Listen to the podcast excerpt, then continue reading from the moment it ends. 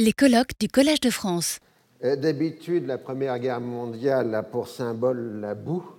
Moi, je vais vous parler du sable chaud euh, du euh, désert.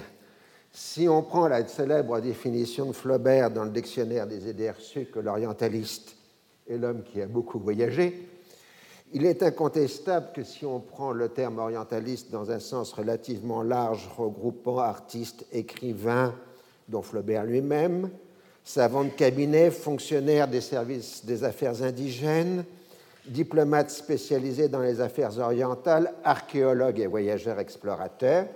Tout ça forme cet ensemble que le XIXe siècle a défini comme étant les orientalistes, avec une grande perméabilité euh, des catégories euh, rappelons que, par exemple, les fondateurs euh, de la syriologie, Layard et Botta, Layard en Angleterre et Botta en France, étaient des diplomates euh, au départ.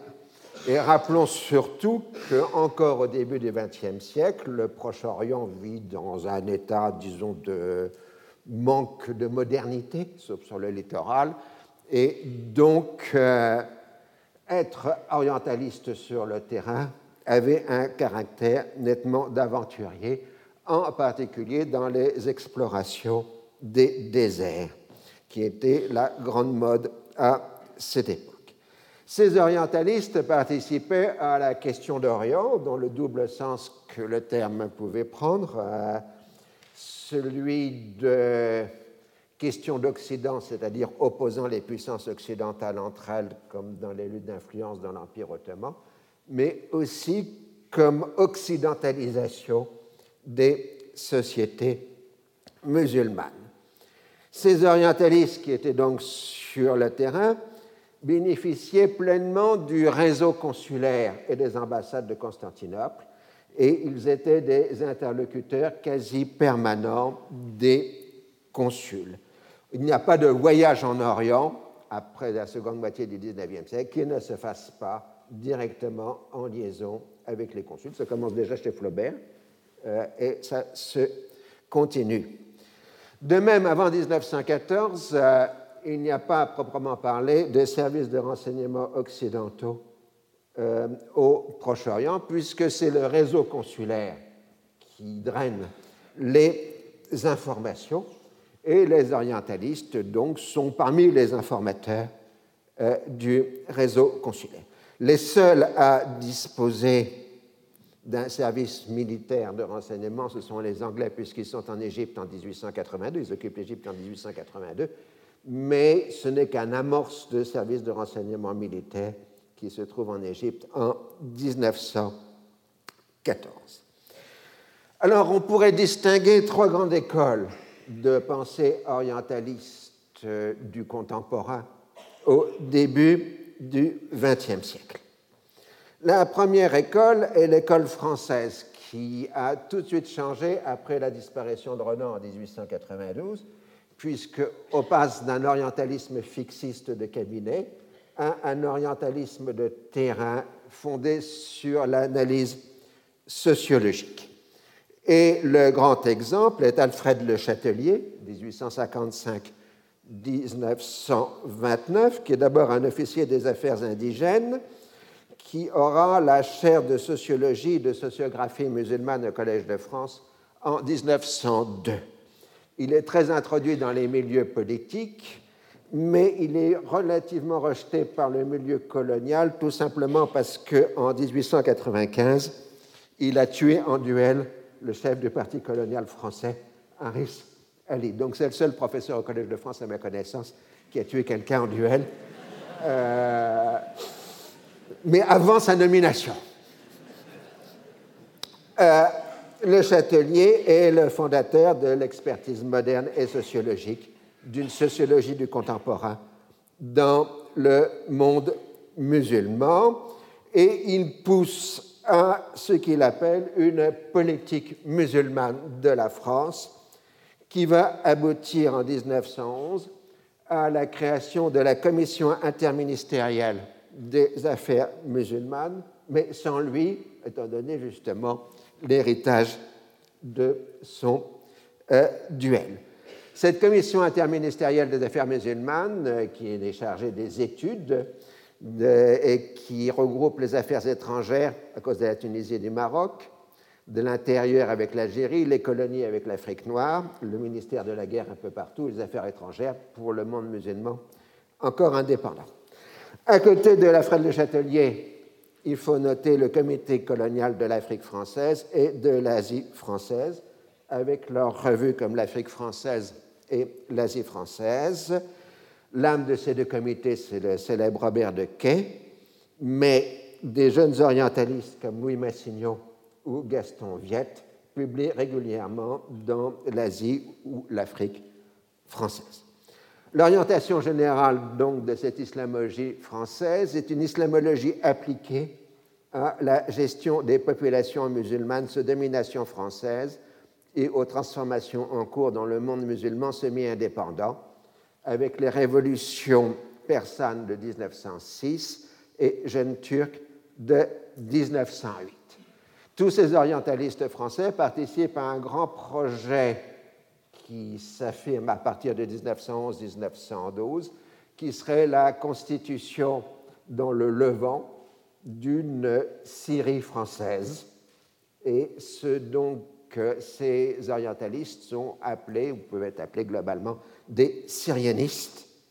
C'est ce qu'on appellera durant la Première Guerre mondiale le Parti syrien. Du côté britannique, il n'y a pas du tout d'équivalent de la Commission interministérielle des affaires musulmanes, bien que le Comité for Imperial Defense, créé en 1902 par Lord Balfour, tient en partie euh, des responsabilités équivalentes, mais la perspective est plus nettement militaire. Ce qui fait noter, c'est que déjà en 1865, les Britanniques avaient créé le Palestinian Exploration Fund pour explorer la Terre sainte et les études bibliques mais que beaucoup des archéologues du Palestine Exploration Food sont en fait des ingénieurs militaires, dont en particulier le jeune Horatio Kitchener, qui euh, fait des relevés de la Palestine au début des années 1870 euh, et qui aura la carrière militaire euh, qu'on lui connaît. Évidemment, il y a l'énorme personnalité britannique qui va dominer jusqu'à sa mort au lendemain de la Première Guerre mondiale l'orientalisme britannique, c'est Wilfred Blount, 1840-1922, proche des nationalistes égyptiens et des réformistes musulmans, qui est aussi un poète, un écrivain, un polémiste, un diariste et quelqu'un très introduit dans les milieux politiques euh, britanniques. L'influence primordiale, ce qui pratiquement modèle euh, les orientalistes britanniques du début du XXe siècle, c'est l'influence du roman de Kipling, Kim, publié en 1901.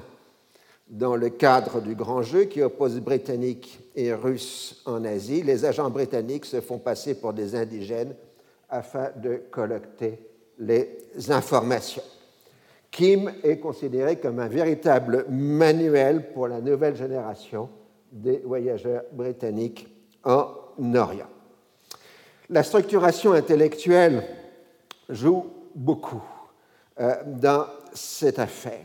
Autant les Français s'extasient devant les Levantins francophones qui récitent les fables de La Fontaine, euh, Barès en est la démonstration ultime dans ce voyage au pays du Levant, fait en 1913 mais publié au lendemain de la Première Guerre mondiale. Chez les Anglais, le Levantin a toutes les tares des Français, plus celles des indigènes. Euh, et euh, donc l'anglais va tomber en adoration devant le bédouin fier et noble du désert. Ça commence chez Blount en 1880 et que l'on retrouve chez Charles Ducty dans Travels in Arabia Deserta en 1888 puis dans l'œuvre de synthèse de David George Hogarth, 1862-1927, The Penetration of Arabia. Au début du XXe siècle, donc, euh, s'oppose le Levantin francophone, et corrompu pour les Anglais évidemment, au fier descendant du désert dans sa tente, qui ne demande qu'à être dominé par les Anglais qui vont le conduire dans la modernité. Du côté allemand, et autrichiens, euh, la question, qu'on considère d'habitude que les Allemands et les Autrichiens sont des orientalistes de cabinet, ce qui n'est pas vrai, bien qu'évidemment ils n'aient pas d'empires coloniaux euh, en terre euh, d'islam. Mais il y a tout un romantisme qui est lié à l'entourage impérial et aux conseillers de Guillaume II depuis les voyages en Orient de Guillaume II, Raj Willem, comme on dit en arabe, le pèlerin euh, Guillaume, et évidemment toute l'affaire de la constitution euh, du BBB, du chemin de fer euh, de Bagdad, qui doit servir d'axe de pénétration à l'Allemagne jusqu'au centre de l'Asie, et qui évidemment est la grande question géopolitique du Proche-Orient au début du XXe siècle. En tout cas, ce qui est certain, c'est que depuis le début du XXe siècle, euh, pour les Français et pour les Anglais, l'alliance turco-allemande, euh, euh, s'appuie sur la doctrine du pan-islamisme, et pour les Français et les Anglais, le pan-islamisme est une création germanique. Alors nous allons maintenant voir quelques personnages en quête de rôle au début du XXe siècle. On va prendre le cas de savants, explorateurs, anthropologues et archéologues du Moyen-Orient. Le premier à voir, c'est le père dominicain Antonin Jossin, 1871-1962, arrivé jeune en 1890 à l'école biblique de Jérusalem. Il se consacre à l'archéologie et à l'anthropologie des régions de Transjordan avec son camarade le père Savignac, il explore les régions inhospitalières, puis pénètre profondément en Arabie. Ses ouvrages majeurs d'avant 1914 sont Coutumes des Arabes au pays de Moab, c'est-à-dire la Transjordanie, publié en 1908, et le début de la publication de la monumentale Mission archéologique en Arabie, puisque euh, et Savignac sont les premiers à explorer systématiquement Médaïn Saleh et toutes les cités nabatéennes de la péninsule arabique. Euh, comme il se doit, le père dominicain est en liaison avec le réseau consulaire. On lui doit un très intéressant rapport sur un soulèvement bédouin en 1910 en Transjordanie. J'avais fait un article jadis. Le second français qui nous intéresse, à tout seigneur, tout honneur ici au collège, c'est Louis Massignon qui, 1883-1962, jeune orientaliste qui a commencé par voyager en Afrique du Nord, en particulier au Maroc, puis qui découvre l'Orient arabe, et dès 1907, il est le collaborateur d'Alfred Le Châtelier. Ses recherches sur la mystique musulmane le conduisent en Irak, où il aurait été dénoncé par des archéologues allemands comme étant un espion français. Il est vrai qu'il avait pris l'habit indigène. C'est en mai 1908 qu'a eu lieu la fameuse visitation de l'étranger qui aboutit à sa conversion au catholicisme. Il entre en relation étroite avec le père de Foucault et Paul Claudel. Il séjourne à plusieurs reprises en Égypte, où il enseigne dans la toute jeune université du Caire, alors une association privée. Du côté anglais, on doit noter le rôle essentiel de Hogarth, qui fait de son poste de curateur à l'Ashmolean Museum à Oxford, le centre d'un vaste réseau d'experts à titre divers de l'Empire ottoman. On y trouve ainsi un jeune euh, diplomate explorateur qui est devenu parlementaire, MP, Sir Mark Sykes, que vous voyez ici, qui a déjà publié plusieurs relations de voyage en Orient. Il est dans les débats parlementaires l'expert de la Chambre des communes.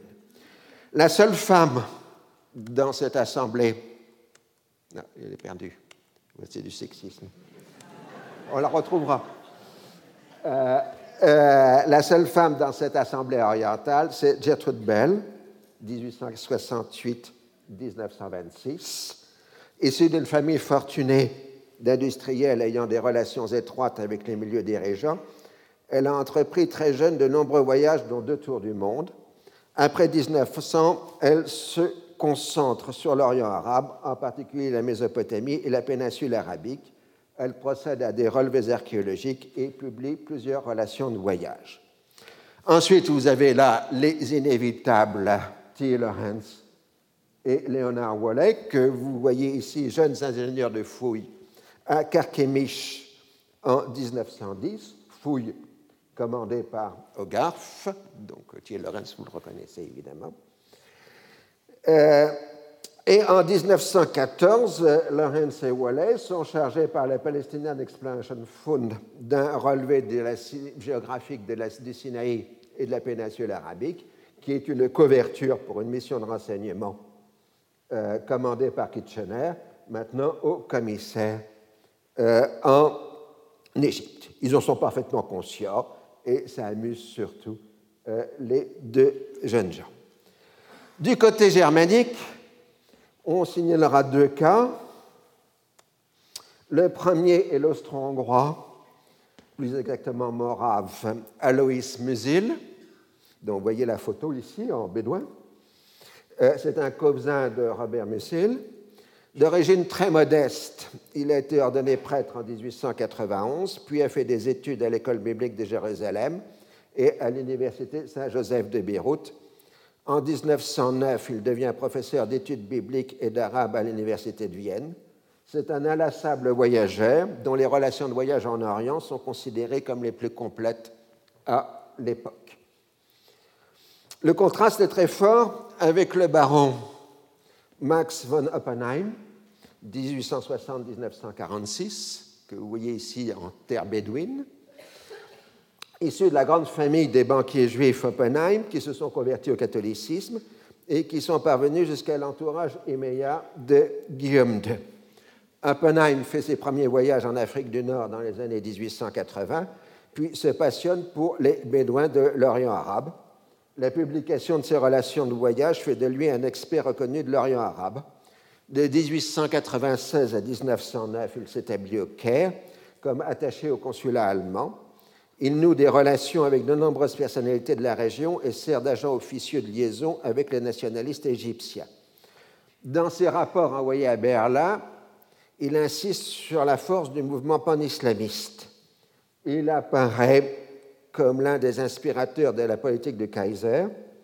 Français et anglais voient déjà en lui une sorte de chef d'orchestre clandestin des mouvements islamistes hostiles à la domination. À partir de 1911, Oppenheim se consacre à sa grande fouille archéologique de Tel Alaf, qui couvre un champ chronologique allant du néolithique jusqu'à l'époque hellénistique. Alors on pourrait citer d'autres personnalités, mais ça sont les plus importantes on voit qu'il y a des relations indirectes, puisque le célèbre chef bédouin de Transjordanie, Aouda Aboutaï, que vous connaissez dans l'interprétation magnifique qu'a donnée Anthony Quinn dans le film Laurence d'Arabie, euh, a été successivement le guide de Jossin, Gertrude Bell, Aloïs Musil, avant de devenir le compagnon d'armes de Thierry Lawrence durant la Première Guerre mondiale. Alors, l'entrée en guerre de l'Empire ottoman du côté de l'Allemagne en novembre 1914 signifie d'abord la disparition du réseau consulaire des pays alliés et donc, d'un seul coup, toutes les sources d'information sont coupées. La grande angoisse du côté français et britannique, c'est la proclamation du djihad euh, lancé par le calife de, la de, de, Constantinople à l'instigation des Allemands. Et dans les textes britanniques, on parle tout simplement de Jihad min Germany. Dans ce Jihad min Germany, il faut bien voir qu'il euh, y a tout un cercle de hauts responsables de l'Empire wilhelmien qui sont derrière, puisqu'on trouve par exemple un mémorandum du 16 août 1914 signé par les frères Mannesmann, industriel travaillant au Maroc, Albert Ballin, le grand armateur, le grand historien d'art Otto Warburg, qui est aussi membre de l'exécutif de l'organisation sioniste, qui propose à Guillaume II la proclamation d'un djihad qui serait doublé d'un soulèvement des Juifs de l'Empire russe. Euh, ceci dans le cadre de la stratégie des soulèvements derrière les lignes de l'ennemi. Alors, en première ligne du djihad Ménène Germanie, c'est Oppenheim, qui se veut l'organisateur du djihad allant de l'Inde au Maroc. Son réseau en voie de constitution collabore avec l'organisation secrète des jeunes Turcs, la Teshkilat Marsoussa, qui a le même but. Des émissaires sont envoyés ainsi dans l'ensemble du monde musulman. C'est le cas d'Aloïs Musil, qui est chargé de faire participer les tribus d'Arabie centrale au djihad turco-allemand. Fait très intéressant, c'est Aouda Ben Aboutai qui a envoyé une lettre dès l'automne 1914 à Musil pour lui demander qu'est-ce qu'il devait faire. Et c'est amené Musil à intervenir et à partir en mission pour organiser le djihad en Transjordanie et dans le Hejaz. Oppenheim de Berlin rédige des appels au djihad. Alors c'est un peu compliqué parce que c'est contre tous les non-musulmans, sauf les Allemands, les Autrichiens et les ressortissants des pays neutres. C'est un côté euh, Monty Python. Euh, néanmoins, les émissaires allemands distribuent des subsides un peu partout pour pousser au djihad. En avril 1915, Oppenheim quitte Berlin pour se rendre sur le terrain et essaye de jouer la carte des Hachémites, d'où une longue discussion et négociation entre lui et l'émir Faisal à Constantinople puis à Damas, euh, puisque Oppenheim pense qu'il est indispensable que les Hachémites du Hejaz restent dans le camp ottoman.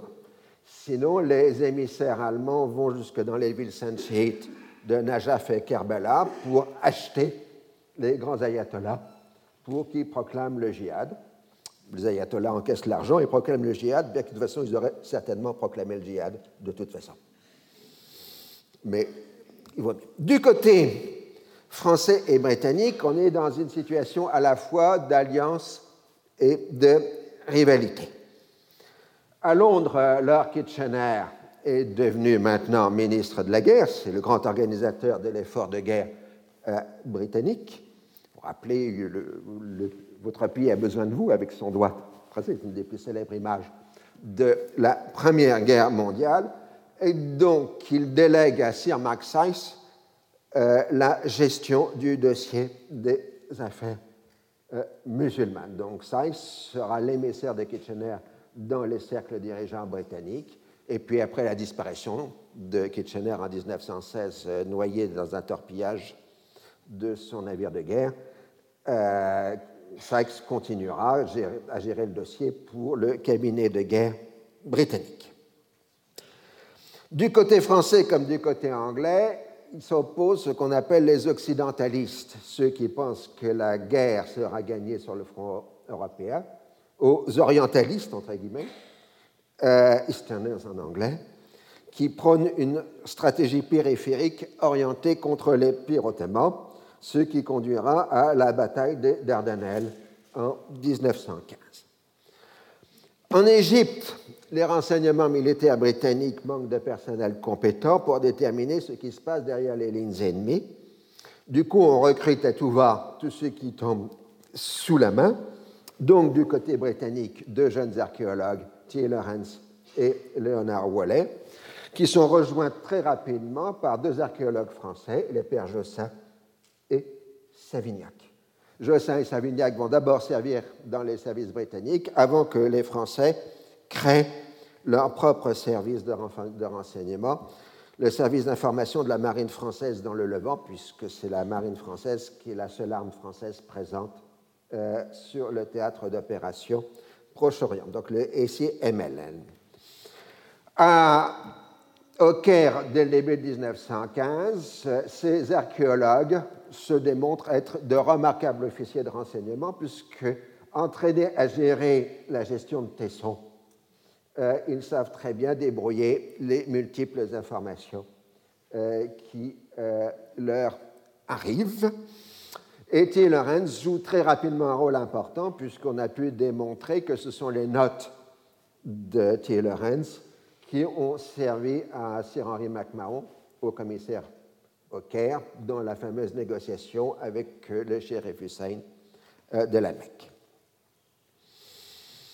Alors, euh, T. Lawrence est donc un rôle important. Là, vous avez une photo un peu tardive de 1918. Donc, T. Lawrence, Hogarth en blanc parce que Hogarth a été nommé euh, sur place comme euh, officier de marine, et puis un officier, le lieutenant-colonel Doheny.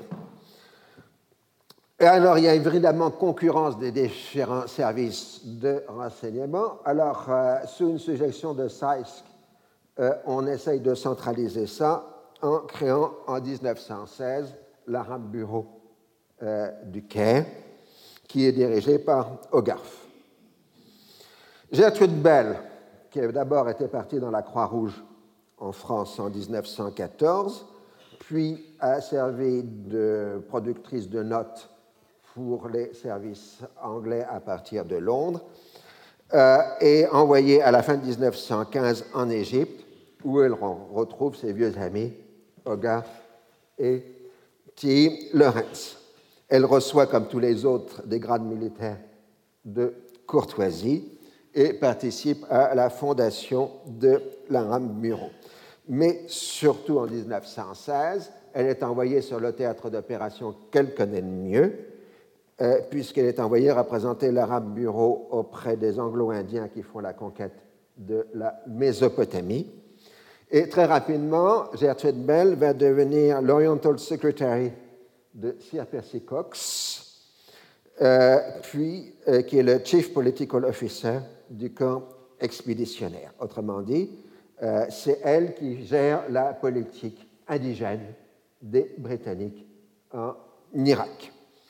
Quant à T. Lawrence, il fait de la révolte arabe son affaire personnelle. Elle éclate en juin 1916, mais il ne peut être qu'en octobre 1916 sur le terrain. C'est le début de la geste laurentienne, l'un des grands mythes du XXe siècle. En février-mars 1917, Jossin et Savignac se rendent faire une mission d'exploration et jazz, d'où cette photo extraordinaire vous voyez le père Jossin et T. Lawrence, déjà en costume bélois, sur le navire de guerre français le Saint-Brieuc, au large d'Elwedge, en février, le 19 février 1917. Euh,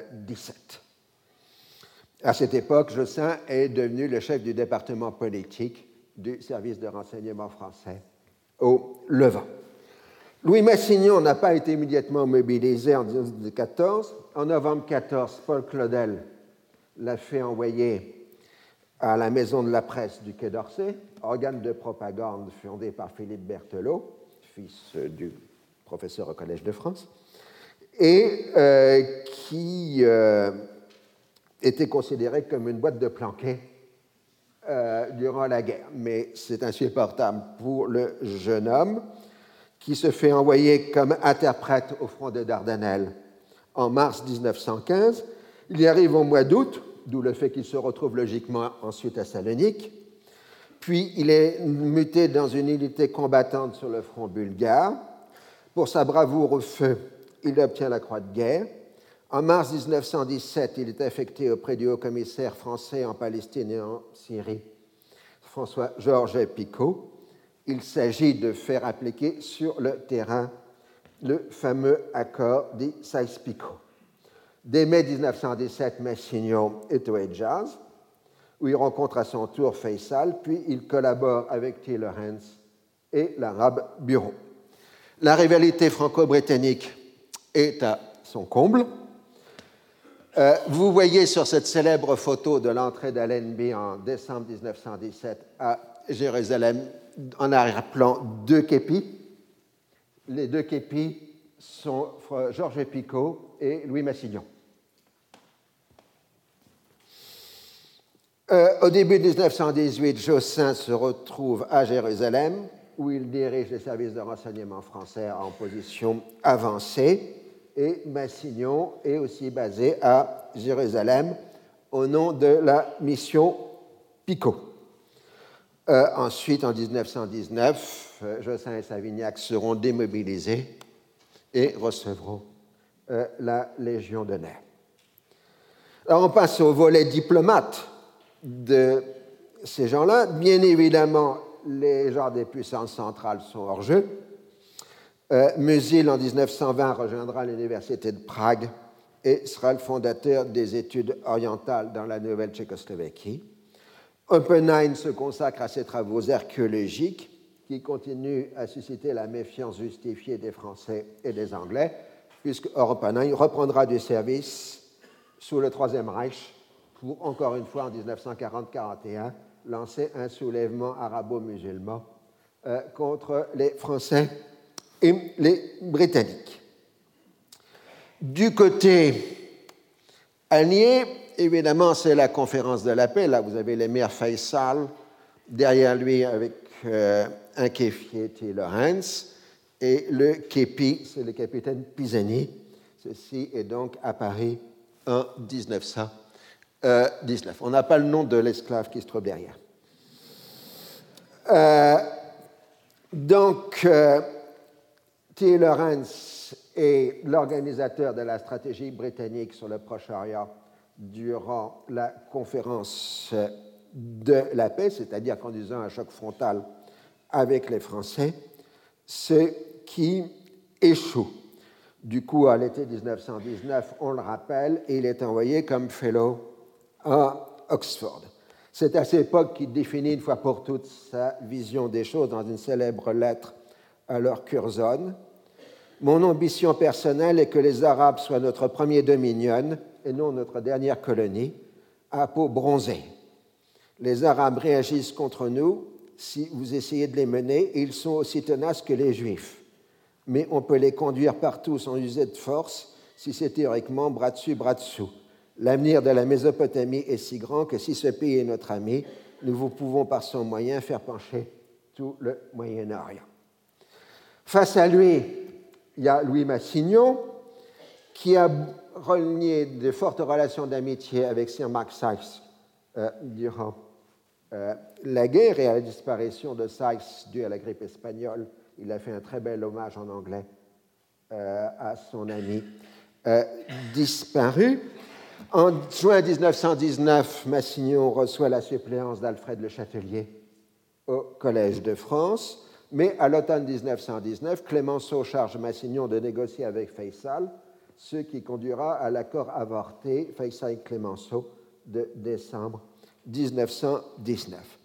C'est en 1920 que Massignon définit sa ligne politique le moment est venu en France surtout d'aller plus en avant. Une politique musulmane vraiment réalisatrice doit se résoudre à envisager Iketnunk, adaptation prochaine au monde moderne des formes spécifiques de la société musulmane, puisqu'elle ne veut pas mourir, à considérer jusqu'à quel point la défense de l'ordre social occidental peut s'associer aux musulmans dans la défense de leur culture traditionnelle, de leurs règles de vie commune, de leur patrimoine de croyants, la France, qui a accordé la première le droit de citer à Israël, se doit de prendre le moment venu la même initiative pour l'islam. En 1926, Massignon succède à Alfred Le Châtelier dans la même chaire de sociologie et de sociographie du monde musulman au Collège de France. Et en 1927, il est désigné comme représentant du ministère des colonies à la commission interministérielle des affaires musulmanes. Il siégera dans toutes ces instances de réflexion de la Troisième République sur le monde musulman, bien qu'il soit progressivement supplanté par Robert Montagne, qui deviendra à son tour professeur au Collège de France en 1948. En 1921, T. Lawrence s'est rappelé au service par Winston Churchill, chargé du Colonial Office.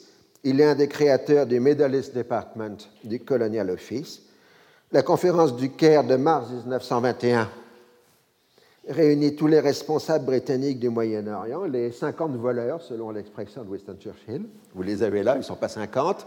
Et la seule femme qui est là dans le coin, c'est Gertrude Bell. Euh, on n'a pas le nom de, l'esclave qui est au premier rang. Euh, et qui conduit à la création des royaumes de Hachémite, de Transjordanie et d'Irak. L'année suivante, le colonel Lawrence quitte le service et commence sa longue période vouée à l'effacement de soi-même, qui fera de lui l'un des grands écrivains du XXe siècle et une personnalité mythique de son vivant même, comme montre cette photo d'un journal britannique euh, à l'annonce de sa mort en 1935. Trop grand pour la richesse et la gloire, ça montre combien T. Lawrence avait impressionné euh, ses euh, contemporains. Gertrude Bell restera Oriental Secretary en Irak jusqu'à sa mort en juillet 1926, probablement suicide, bien qu'on n'en soit pas totalement sûr. C'est elle qui sera l'architecte de la politique britannique en Irak jusqu'à sa mort. On lui doit aussi la création de la bibliothèque publique de Bagdad, la future bibliothèque nationale, et le musée archéologique de Bagdad. Les deux institutions ont terriblement souffert, comme vous le savez, lors de l'invasion américaine de 2003. Conclusion. La Première Guerre mondiale n'a pas suscité l'émergence du rôle des experts, mais l'a considérablement accéléré.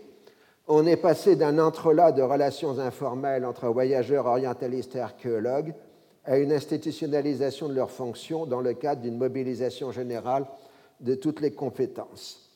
Ils reçoivent en général des grades militaires, dits de courtoisie, mais indispensables pour le fonctionnement de la bureaucratie.